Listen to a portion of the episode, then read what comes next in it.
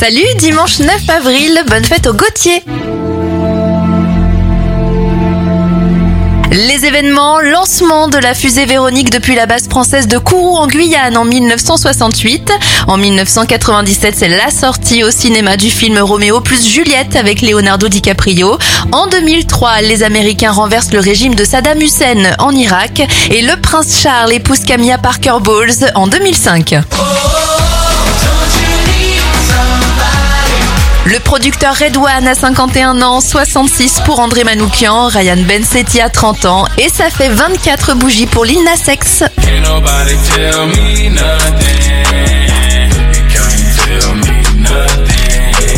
Riding on a lean all in my blood. Cheated on my baby.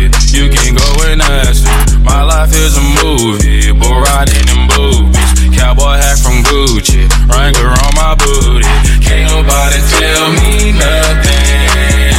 You gotta tell me nothing. Can't nobody tell me nothing.